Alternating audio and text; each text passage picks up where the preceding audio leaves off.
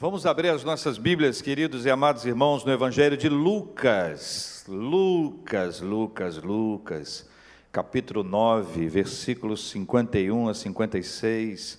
Vamos ler juntos a palavra do Senhor para o coração da gente neste dia. Evangelho de Lucas, Lucas, Lucas, capítulo 9, versículos 51 ao versículo 56 fazendo aquilo que é uma das marcas da nossa igreja, que é o estudo, o exame das Escrituras e caminhando de forma expositiva na mesma, a fim de buscarmos a direção de Deus e a orientação dele para a nossa vida.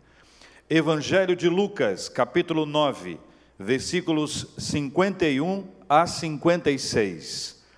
E aconteceu que, ao se completarem os dias em que devia ele ser assunto ao céu, manifestou no semblante a intrépida resolução de ir para Jerusalém.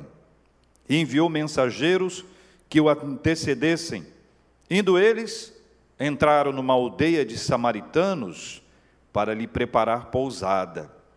Mas não receberam, porque o aspecto dele era de quem decisivamente ia para Jerusalém. Vendo isto, os discípulos Tiago e João perguntaram: Senhor, queres que mandemos descer fogo do céu para os consumir? Jesus, porém, voltando-se, os repreendeu e disse: O que, que Jesus disse? Vós não sabeis de que espírito sois, pois o Filho do Homem não veio para destruir as almas dos homens, mas para quê, meus irmãos e irmãs? Para salvá-las. E seguiram para outra aldeia. Moldados por Cristo é a temática que a gente vai estar conversando hoje aqui. E eu quero começar afirmando que é possível que alguém esteja bem perto de Cristo, mas ainda não tenha entendido o cristianismo. É possível que alguém esteja bem perto de Cristo, mas ainda não tenha entendido o cristianismo. É possível que alguém veja as cenas do Evangelho diante dos seus olhos, mas sem compreender o sentido do Evangelho. É possível que alguém confunda os assuntos e ainda não saiba do que se trata a mensagem de Cristo.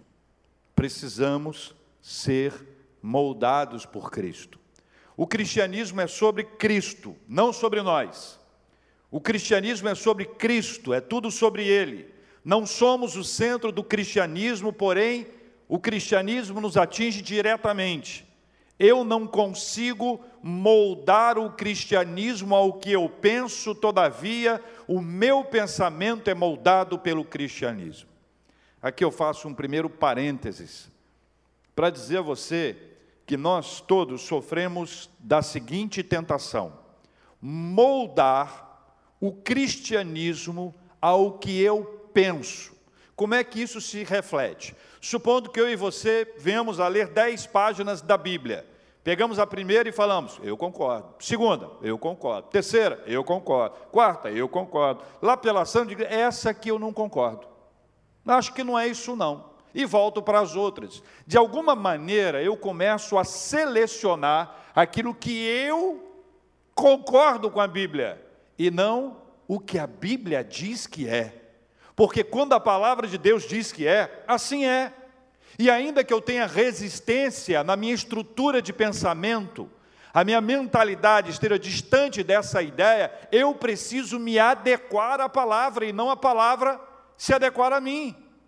A doideira desse tempo é pegar um texto bíblico e querer adequar o texto bíblico a mim como se eu tivesse a possibilidade de estabelecer o que é certo e o que é errado, inclusive em relação à Bíblia. O cristianismo é sobre Cristo, é tudo sobre Cristo, é tudo sobre Ele. E nesse texto bíblico, essa questão sobressai e passa a ocupar um lugar de destaque em nossa estrutura de pensamento. Porque esse texto revela alguns dos instintos mais primitivos que são revelados, trazidos para fora, ainda que sempre presentes internamente. Esses instintos primitivos que vão ser revelados nesse texto, eles não surgiram do nada, eles estão dentro da gente. E é por isso que há uma luta constante. E pela graça de Deus, eles precisam ser contidos, detidos e, sobretudo, tratados, serem moldados por Cristo. E é esta perspectiva de ser moldado por Cristo que o texto nos apresenta a partir do versículo 51. Veja, o versículo 51, ele começa com uma percepção do tempo. Diz aí, ao se completarem os dias, ao se completarem os dias. Saber identificar o tempo espiritualmente muda a nossa forma de passar o tempo. É a expressão ao se completarem os dias revela que alguém estava controlando esse tempo. Alguém estava, como está, controlando esse tempo, essa janela do tempo que aí está tá expressa, declarada, ela não foi obra do acaso, mas, sobretudo, de um projeto elaborado por aquele que fez nascer o tempo, a quem o tempo obedece, aquele que movimenta e faz o tempo passar. Veja, ao se completarem os dias, traz para a gente essa ideia dessa janela de tempo. Quando você começa a olhar e você observa como se fosse uma agenda, um calendário que Deus estabeleceu. Por quê? Porque Ele é o Senhor do tempo. Enquanto o Senhor do tempo, ele cria a ideia do tempo, e a ideia do tempo não só é criada por ele, como é controlada, é sustentada e é mantida. E no balanço das horas, para usar uma expressão bem anos 80, só os sobreviventes lembram, os propósitos previamente estabelecidos são implementados na hora certa e sem nenhum atraso. Guarda isso. O tempo de Deus não sofre mudança. A nossa dificuldade, em alguns casos, para entender essa questão, é que dentro desse tempo de Deus está o nosso conceito de tempo. Dentro dessa estrutura de tempo de Deus está o nosso conceito de tempo. E como não controlamos o tempo, mas fingimos que sim, sofremos em boa parte do tempo. Sabemos que o tempo não pode ser controlado por nós, mas fingimos que é possível controlar o tempo, por isso ficamos ansiosos. Por isso que nos pré ocupamos de alguma coisa, porque nós fingimos que podemos controlar o tempo. Todavia, o tempo de Deus, ele não sofre mudança. Só quem pode controlar esse tempo é o Senhor. É por isso que, voltando os nossos olhos para o texto, nós observamos que ao se completarem os dias, ainda que fariseus não quisessem, ainda que escribas não quisessem, ainda que os romanos não quisessem, ainda que os judeus não quisessem, ainda que qualquer outra pessoa dissesse: "Não, eu não quero", o, essa forma de Deus descrever o tempo que se completa é a mão do Senhor que se estabelece sobre o nosso conceito de tempo e diz: vai acontecer e será agora. Eu quero lembrar você dessa perspectiva de fé. Tudo pode dizer não. Circunstâncias, diagnóstico, respostas humanas, perspectivas segundo os nossos olhos, tudo pode dizer não, mas quando chega o momento de Deus agir, não há quem possa interromper, não há quem possa parar. Ao se completarem os dias, está estabelecida a ordem, a ordem divina, ninguém pode desobedecer. Precisamos ser moldados por Cristo. Porque quando nós entramos no molde dele, nós começamos a aprender essa realidade. Veja que a sequência do texto diz: ao se completarem os dias em que devia ele ser assunto ao céu. E veja, isso não pode passar desapercebido. Assunto ao céu é uma manifestação do Filho de Deus, é a glória divina que ali está. O que há de registro de Lucas aqui, olhando para trás, conhecendo a história, é aquele que aponta para o momento em que Jesus vai ser assunto ao céu, e Jesus ser assunto ao céu é uma manifestação da glória de Deus, é a concretização do Filho de Deus que venceu a morte do Filho de Deus que chegou e que, que lutou e que foi torturado, enfim, e que ele ressuscitou e pela graça de Deus foi assunto ao céu. Mas veja, nós estamos no passado. Lucas faz um registro do futuro e ensina a cada um de nós a viver o presente focado no futuro. a olhar para frente, a olhar com os olhos da fé, a viver a expectativa, a fé, a esperança das manifestações extraordinárias de Deus. O fato de Jesus ser assunto ao céu deve encher o nosso coração de gratidão e de louvor ao Senhor. A missão estava sendo cumprida, sendo, e ao ser concluída, produziria alguns impactos incomparáveis na história da humanidade. Eu listei alguns aqui. Primeiro, o Filho de Deus atravessou a linha do tempo e chegou ao nosso tempo. Louvado seja o nome do Senhor. O Filho de Deus, Filho de Deus, Deus Filho, ele atravessou a linha do tempo, a linha da eternidade, o tempo divino, entrou no tempo nosso, no tempo do homem, ele atravessou a linha do tempo e chegou ao nosso tempo. Segundo, Deus Filho se fez homem, se esvaziou da sua glória e habitou entre nós. Terceiro, o Filho veio por amor, por amor, e para amar os perdidos. Quarto, o pai receberia de volta no céu o filho, o assunto, o assunto ao céu. E quinto, o filho voltará para buscar os filhos de Deus, para que todos vivam eternamente além do nosso tempo no mesmo lugar. Esse é o processo final dessa história. O filho de Deus voltará vestido de glória e majestade. Nós não sabemos quando será, como será, a Bíblia aponta apenas sinalizações para que nós possamos esperar pela fé, mas será como um relâmpago que sai do Oriente e se mostra no Ocidente, assim há de ser a vinda do Filho do Homem. Não será um dia marcado por nós, não será um dia em que um ser humano vai afirmar, voltará no dia tal, tal hora, em tal lugar, criando uma expectativa e uma frustração em milhares de pessoas ao longo de todos os tempos mas haverá o dia em que o Senhor Jesus voltará e vai fechar esse ciclo, apontando esse quinto ponto: o filho voltará para buscar os filhos de Deus, para que os filhos de Deus vivam eternamente, além do nosso tempo, no mesmo lugar. Aleluia. O texto mostra agora, meus irmãos, três tipos de pessoas três tipos de entendimento sobre Jesus e a sua missão. Eu quero pedir a você que se identifique com um dos três. Ou com três, ou com dois, preste atenção, veja com qual desses três, ou com quais desses três você tem maior identificação. Versículo 52 narra que ele enviou mensageiros que o antecedessem.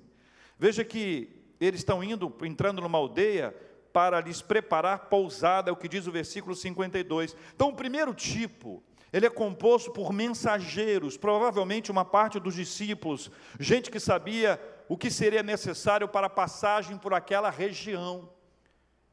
Eles antecederam Jesus a fim de prepararem para ele pousada. E essa não é uma menção comum.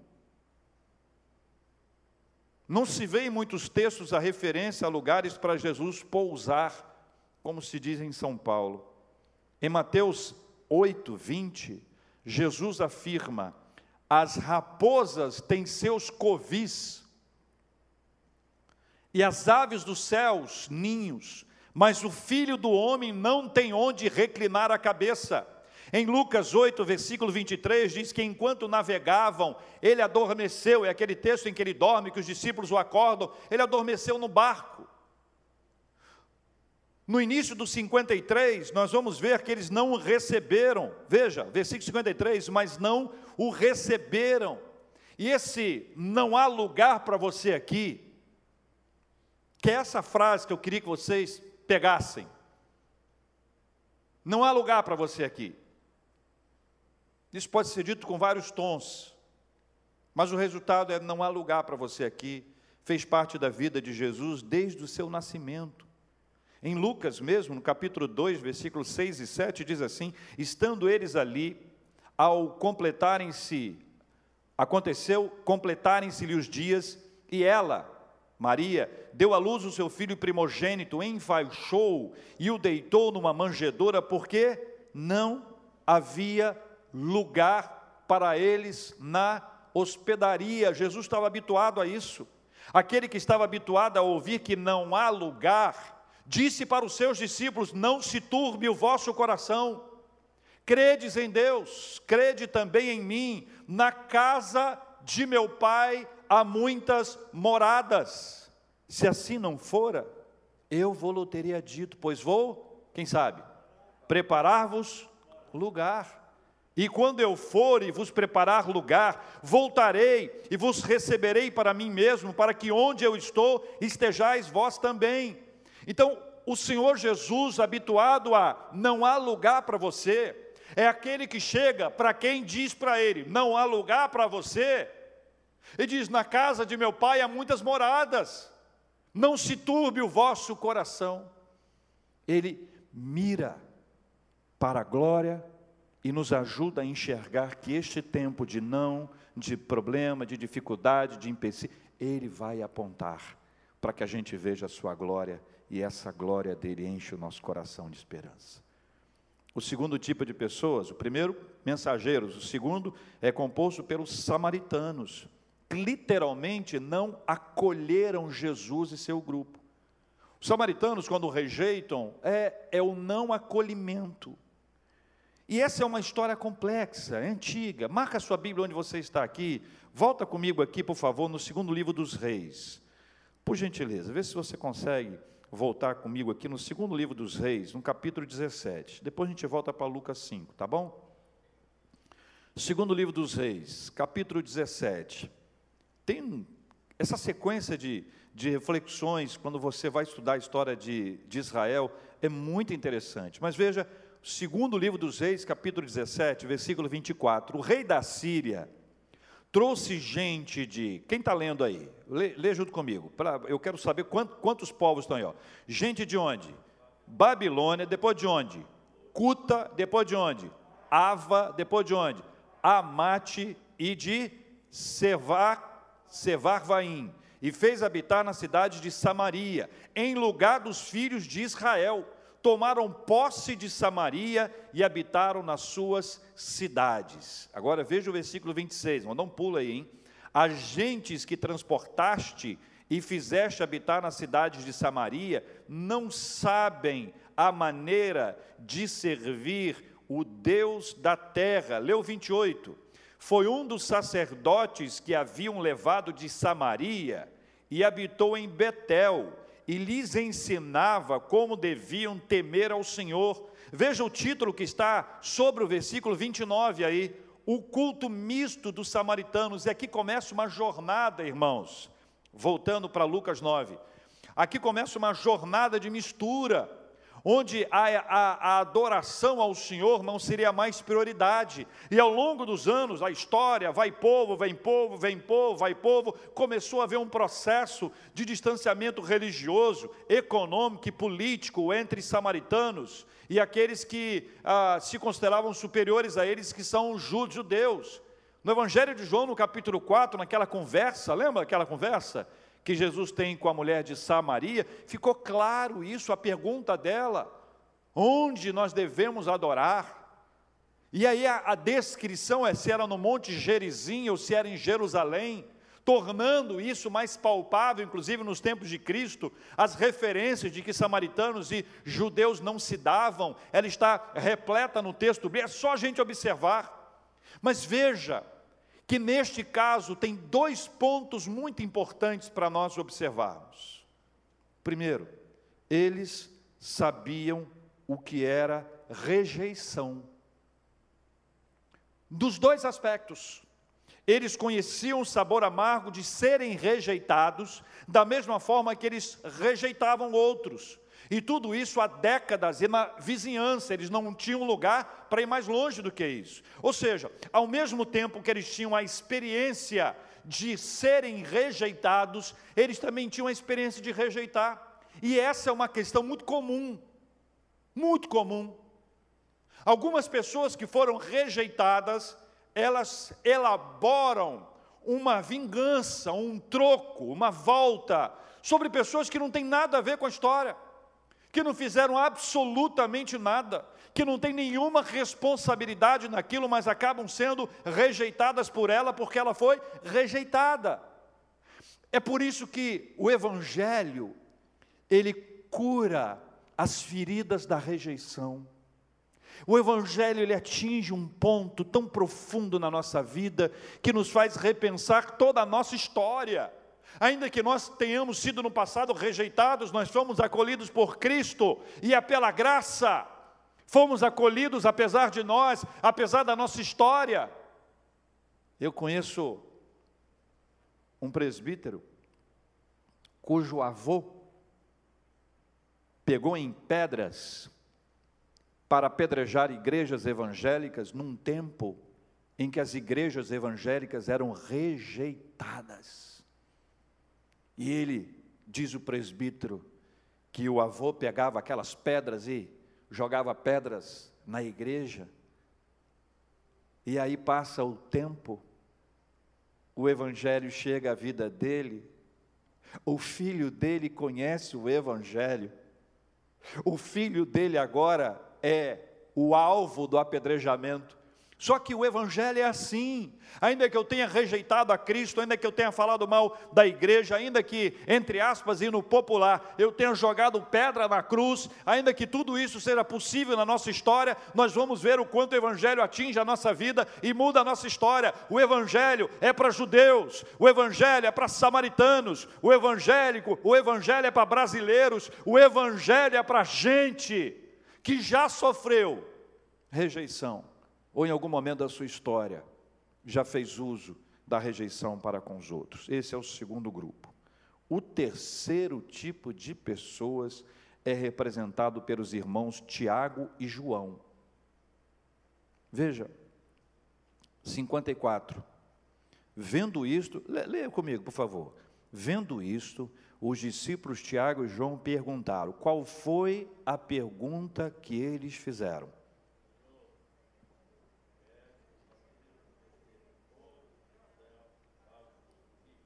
Senhor, eu, eu, eu não sei o tom, eu não sei o tom. Foi um tom bélico, foi um tom mais duro, que a oração é bélica, mas eles podem falar, Senhor, que, queres que mandemos descer fogo do céu para os consumir? Ou foi uma coisa mais sólida? O fato é que eles fizeram uma oração bélica fizeram uma oração bélica, acharam que podiam usar o poder de Deus em nome do ódio e se vestiram da mais absoluta intolerância. Essa reação deve ser um case de estudo para cristão, cristãos de todos os tempos. O verso 54 aponta o perigo das orações bélicas, aquelas que desejam a destruição do outro, a desconstrução dos que ainda não nos aceitam, dos que ainda nos rejeitam, dos que ainda não nos amam. Essa é uma oração de guerra, mas mirando o inimigo errado. É uma oração de guerra, mas mirando o inimigo errado. Imagine bem, se os perseguidos por Saulo de Tarso orassem pela destruição de Saulo de Tarso. Imagina a igreja perseguida por Saulo de Tarso, que entrava nas casas, pegava as pessoas, levava preso. Quando teve a experiência com Jesus, estava com quarta de autorização para prender outros tantos a caminho de Damasco. Imagine os aqueles que estavam ali sendo perseguidos por Saulo se reunissem em reunião de oração, em jejum, em clamor diante de Deus: Senhor, mata esse Saulo de Tarso, destrói esse Saulo de Tarso joga fogo sobre esse Saulo de Tarso. Imagine.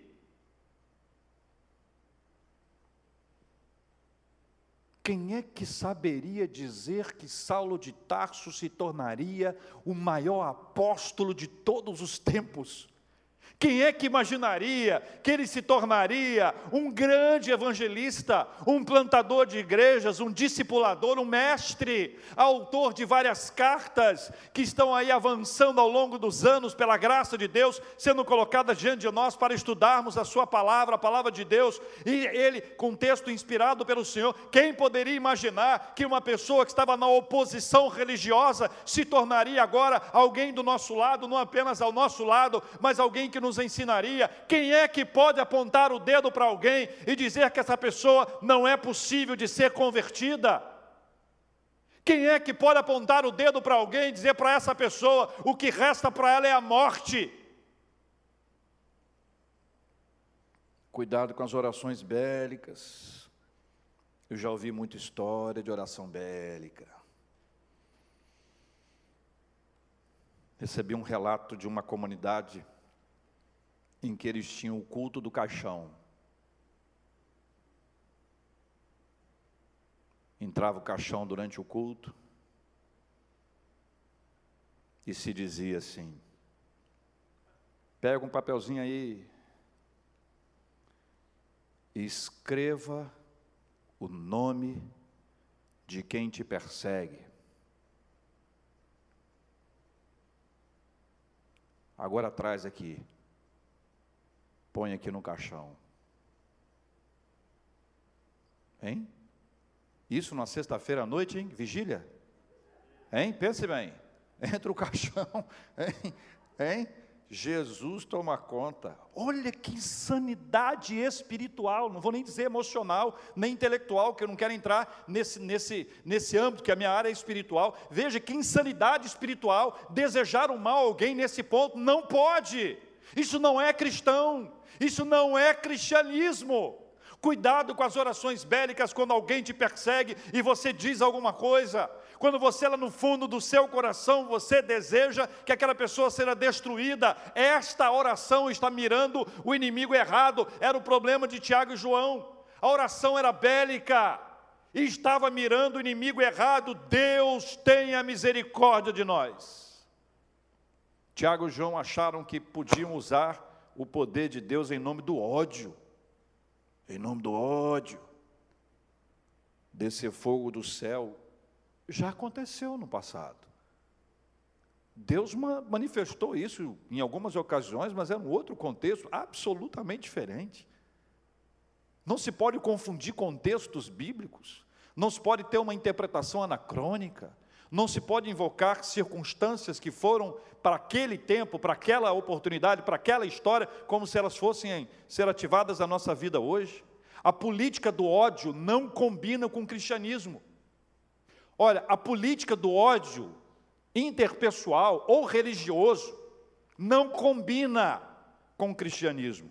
Ainda que ao longo da história isso tenha sido usado em nome dele. As cruzadas estão aí para contar a história alguns dos problemas que se vê hoje no mundo do ponto de vista religioso é fruto de decisões anteriores fundamentadas no ódio, na política de ocupação, de destruição daqueles povos, para que aí sim a nossa fé pudesse ser estabelecida, mas o objetivo nem sempre era a fé. Muitas ações no passado, por trás da fé está a questão econômica, usando e abusando do nome de Deus e do amor de Deus com ódio. Não é cristão isso. Aí eu vou pegar uma coisa do nosso quintal. Certamente nenhum cristão se levantaria para destruir um templo religioso diferente, como se vê em alguns bairros e alguns lugares do Rio a depredação de um local onde se processa outra fé, motivada pelo ódio e intolerância, não é papel de cristãos, segundo a Bíblia. Não é. Se nós estivermos aqui, como estamos na Avenida das Américas, e alguém passar de carro, parar o carro e começar a apedrejar o letreiro da igreja, essa pessoa, ela estará cometendo um crime. Você gostaria que isso acontecesse? Agora imagine o contrário: alguém que invade um ambiente religioso, seja ele qual for, um ambiente religioso diferente, que nós não concordamos, ou que a nossa opinião apedrejar, depredar, destruir, isso não é coisa de cristianismo. Não se pode nem lá no íntimo ficar alegrinho.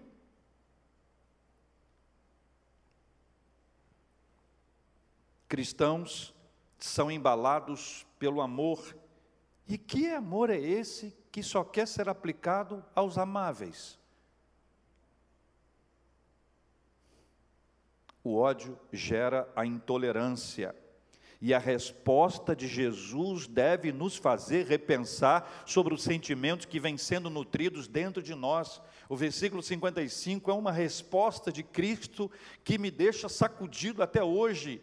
Eu venho lendo esse texto e pensando nele, Jesus, porém, voltando-se, os repreendeu e disse: Vós não sabeis de que espírito sois.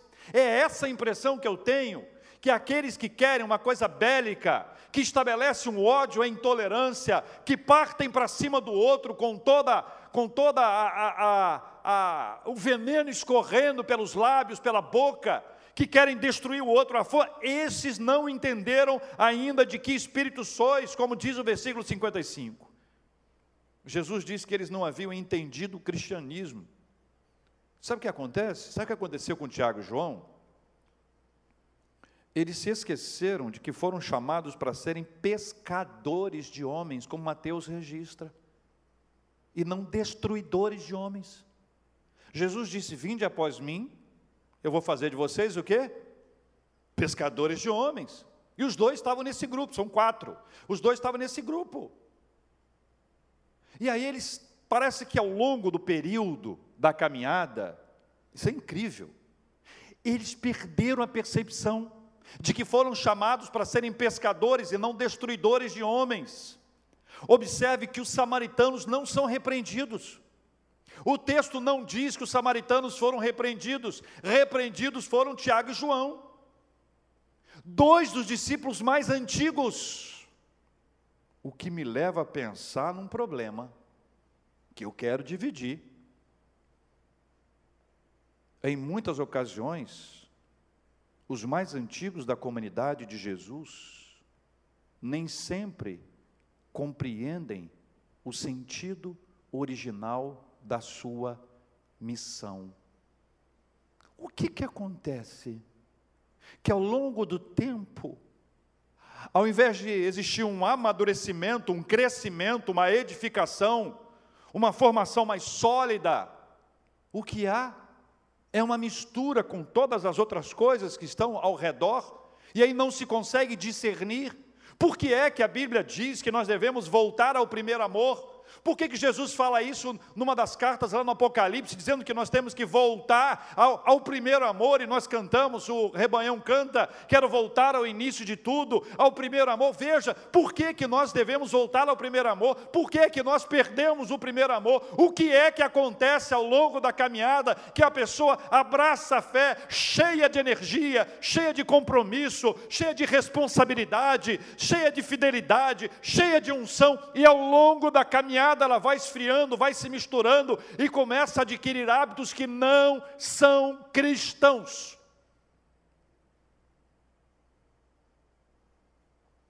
Eu e você certamente teríamos umas dez respostas cada um. Não as daremos, porque elas servem para nós.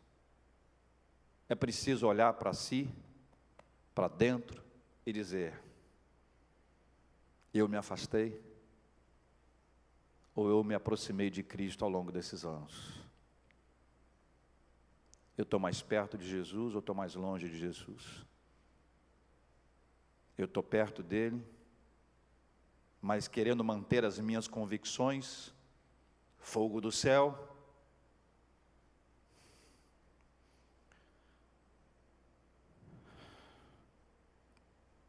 Então Jesus torna a sua missão ainda mais clara no versículo 56 pois o filho do homem não veio para destruir as almas dos homens, mas para salvá-las. Samaria era para Jesus um campo missionário, não um campo de extermínio. Ainda que para isso ele precisasse morrer. Samaria era um campo missionário. Observe, olhe para mim. Veja o mundo como um campo missionário. Veja pessoas, famílias, lugares como campo missionário, não como um campo de extermínio. As palavras de Jesus no Calvário sobre aqueles que zombavam de sua morte entra para a história quando ele diz lá em Lucas 23, 34, Pai, perdoa-lhes porque eles não sabem o que fazem. Foi isso que ele ensinou. Ele poderia ter mandado fogo do céu, ele poderia ter aberto o chão, ele poderia ter feito uma série de coisas. mas ele ensinou e viveu o amor e o perdão. E aqui dois grupos precisam agradecer por Jesus não ter atendido a oração de Tiago e João. Dois grupos. O primeiro, os samaritanos, que deviam dizer assim: Ô Jesus, valeu, hein? Uf, sufoco. Senti até um calorzinho aqui perto de mim. Uf, graças a Jesus que não desceu o fogo do céu. E o segundo grupo é a dupla, Tiago e João, porque certamente eles seriam chamuscados naquela história, porque ninguém que faz uma oração bélica nos tempos do cristianismo vai sair ileso, porque nós vivemos pela graça. Se os samaritanos merecem o fogo, muito mais eu que estou mais perto de Jesus e acho que eu mereço mais porque eu o conheço. Não basta saber quem ele é, é preciso conhecer Jesus de perto.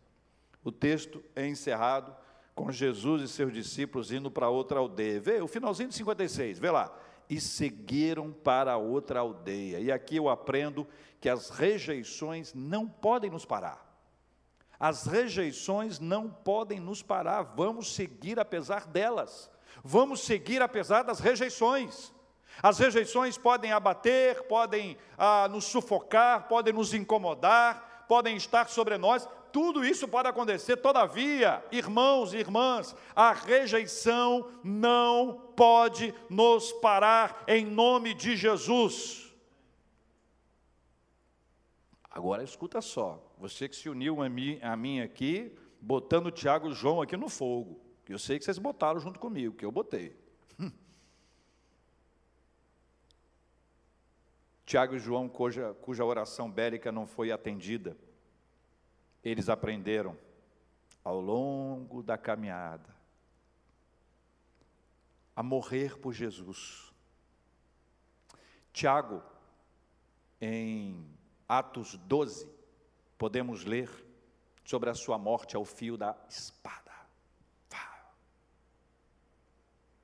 Tiago, que queria que os samaritanos morressem, aprendeu a viver e morrer para Cristo.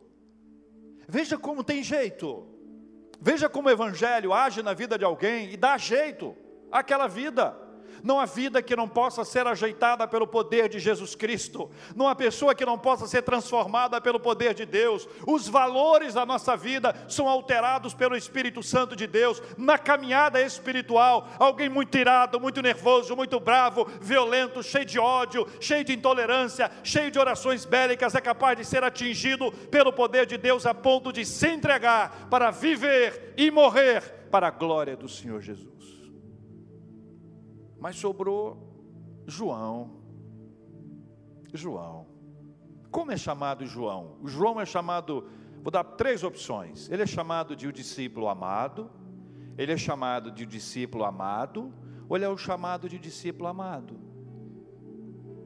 Abra as epístolas de João, 1, 2 e 3. Abra hoje. Procure quantas vezes está a palavra amor, amar, amados. Ele se dirige à comunidade que o lê com tanta doçura. O que é que aconteceu com esse cara que era irado, cheio de ódio, cheio de intolerância? O que é que aconteceu com ele?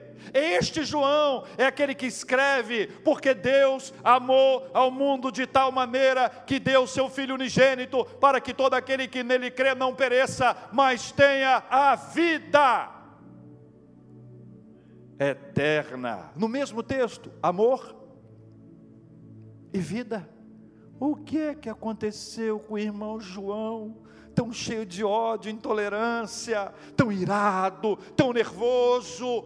O que é que aconteceu a ponto do seu coração ser transformado, ser alcançado? A Bíblia diz que João foi o discípulo amoroso, que no quarto evangelho é descrito como aquele que apoia a cabeça no ombro do mestre lá durante a última ceia em João 13.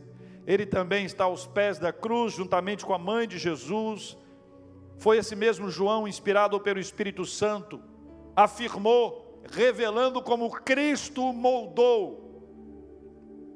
Nisto conhecemos o amor que Cristo deu a sua vida por nós e devemos dar a nossa vida pelos irmãos. 1 João 3,16.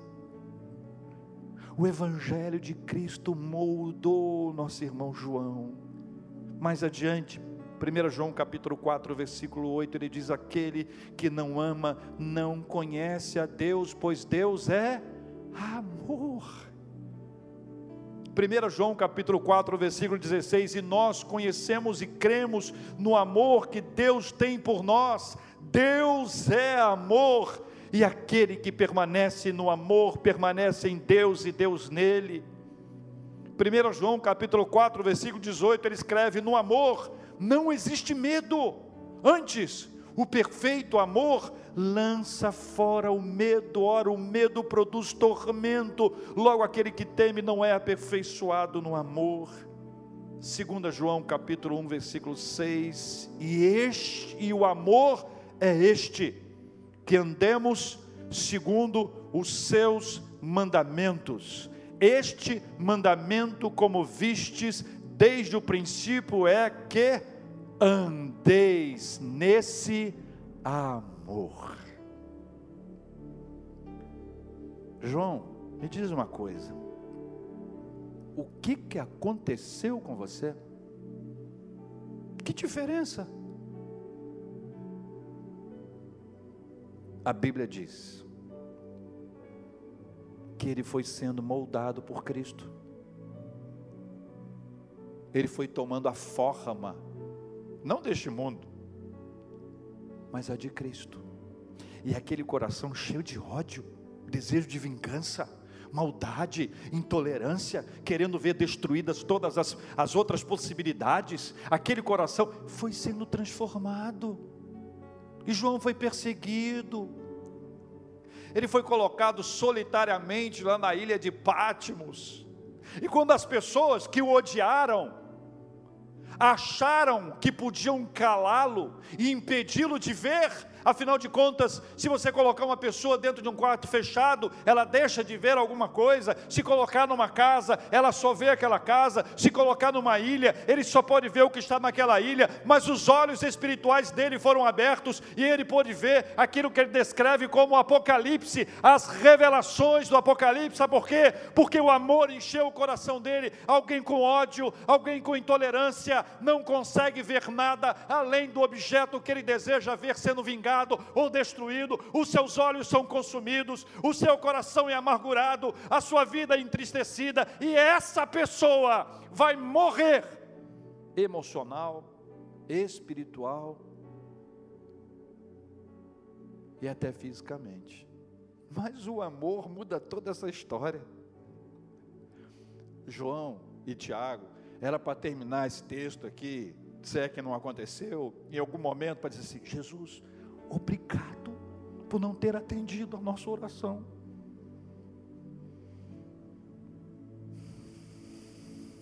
Vamos orar, irmãos. Vamos orar. Ao longo da caminhada, pela graça de Deus, eles foram moldados por Cristo. Ao longo da caminhada, vários samaritanos abraçaram a fé em Jesus. Atos 8 registra isso. Quando Filipe entrou numa das aldeias de Samaria, e ele pregou o Evangelho de Cristo, houve grande alegria na cidade, as pessoas abraçaram a fé, até os que rejeitaram foram transformados pelo poder do Senhor, porque não há quem não possa ser transformado e impactado pelo poder de Deus. Ore ao Senhor e peça a Deus que Ele haja na sua vida. Se ao longo da caminhada cristã você foi se distanciando, hoje é dia de voltar ao primeiro amor e ser moldado a Cristo. Se você anda longe de Cristo, não conhece Jesus, hoje se percebeu como aquele que rejeita os cristãos, que rejeita a igreja, que vive falando mal de pastores e líderes, embora muitos deles estejam fazendo a coisa errada, mas cabe a Deus, a Deus, julgá-los. Se você é daqueles que ao longo dos tempos tem rejeitado o cristianismo, a Bíblia, a palavra de Deus, mas hoje o Evangelho de Jesus entra na sua vida, a graça do Senhor se manifesta, você sente algo diferente, é o Espírito Santo de Deus, o poderoso Espírito Santo de Deus se manifestando na sua vida, não resista.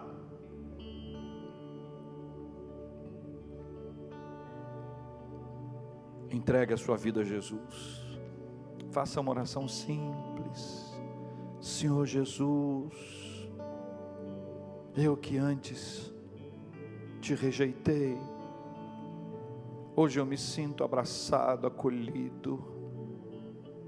Ó oh, Jesus, me perdoa. Ó oh, Jesus, eu quero recebê-lo no meu coração. Ó oh, Jesus, eu entrego a minha vida nas tuas mãos. Ó oh Deus e Pai, abençoa aqueles que assim oram nesta hora.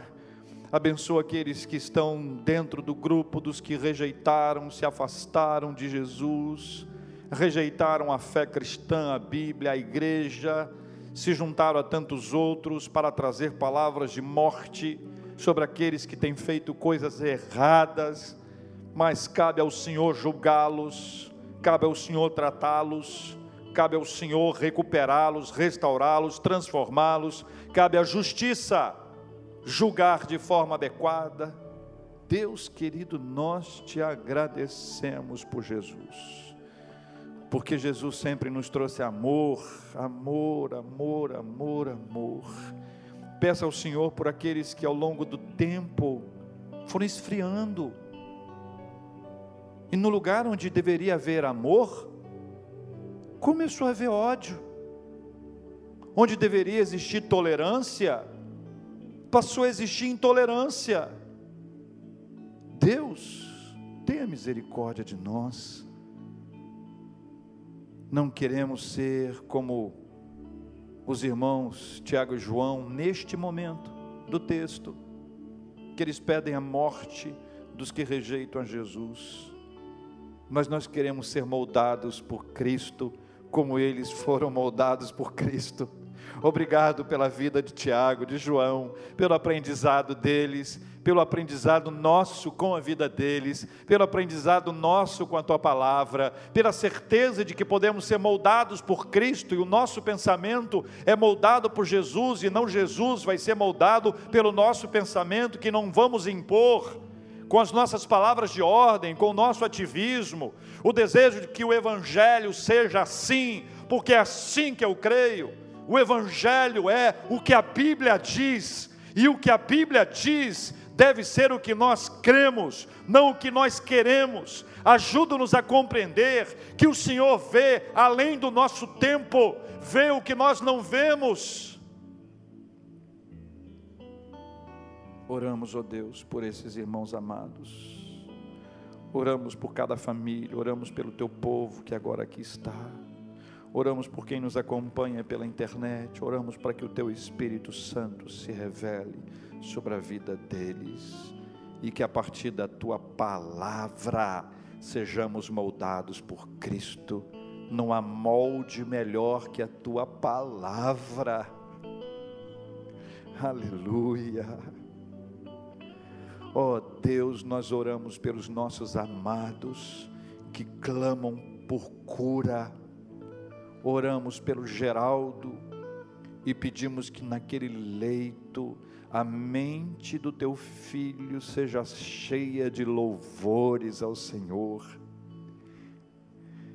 Ele possa estar glorificando em espírito, com teu espírito que intercede por ele, com gemidos inexprimíveis. Guarde Alzire e seus filhos nessa hora também, Pai com fortalecimento da fé. Oramos por Tatiana, oramos por Dona Lúcia, oramos pelos nossos queridos e amados que se encontram internados ou mesmo em casa, lutando contra uma enfermidade. Oramos por Bruno e sua família.